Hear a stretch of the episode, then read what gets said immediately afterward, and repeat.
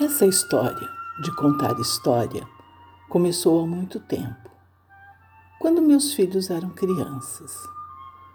Eles adoravam ouvir histórias de quando eu e o pai deles éramos pequenos.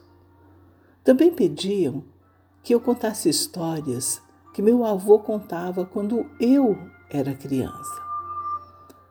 Pensando melhor, essa história de contar história começou muito antes. Começou quando eu era criança e gostava de ouvir meu avô contar histórias. Hoje, quando conto histórias para os meus netos, os filhos ainda sentam para ouvir e também contam suas histórias. É sempre um momento mágico. Esse podcast é sobre isso nossas histórias. Muitas foram vividas, outras inventadas e outras reproduzidas. Porque não contamos somente nossas histórias, contamos clássicos, como Chapeuzinho Vermelho e Branca de Neve. Contamos histórias do folclore brasileiro, como do Saci e do Negrinho do Pastoreio e também clássicos da literatura mundial.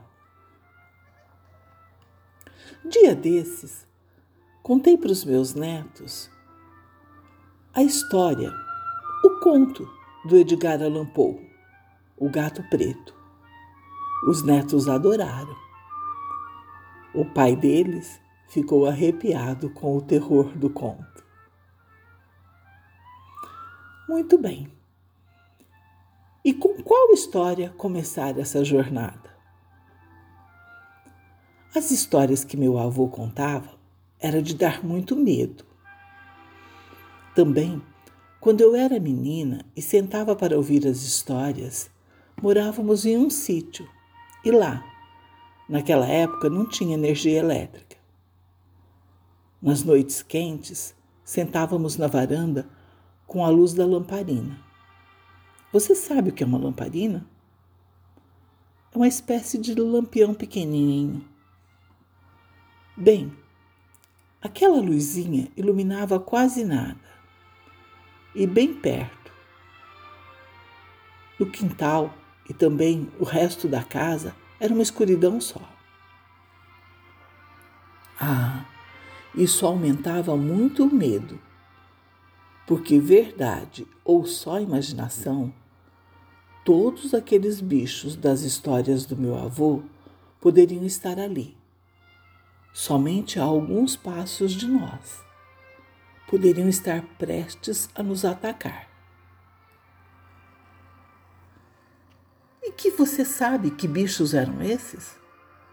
Onças, jacarés, sacis, mulas sem cabeça, lobisomem, lobo,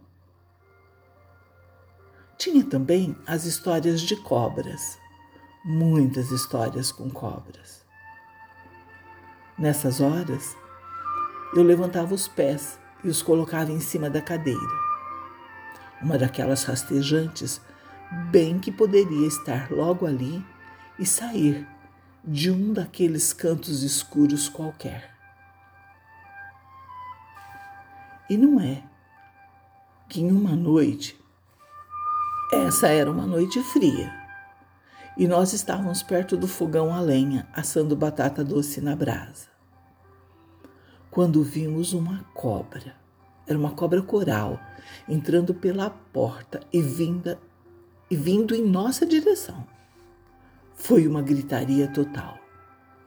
Meu avô rapidamente pegou um pau, um daqueles que estava no canto e que servia de lenha para o fogão e esmagou a cabeça da peçonhenta. Ainda hoje, sinto um arrepio na nuca quando conto essa história.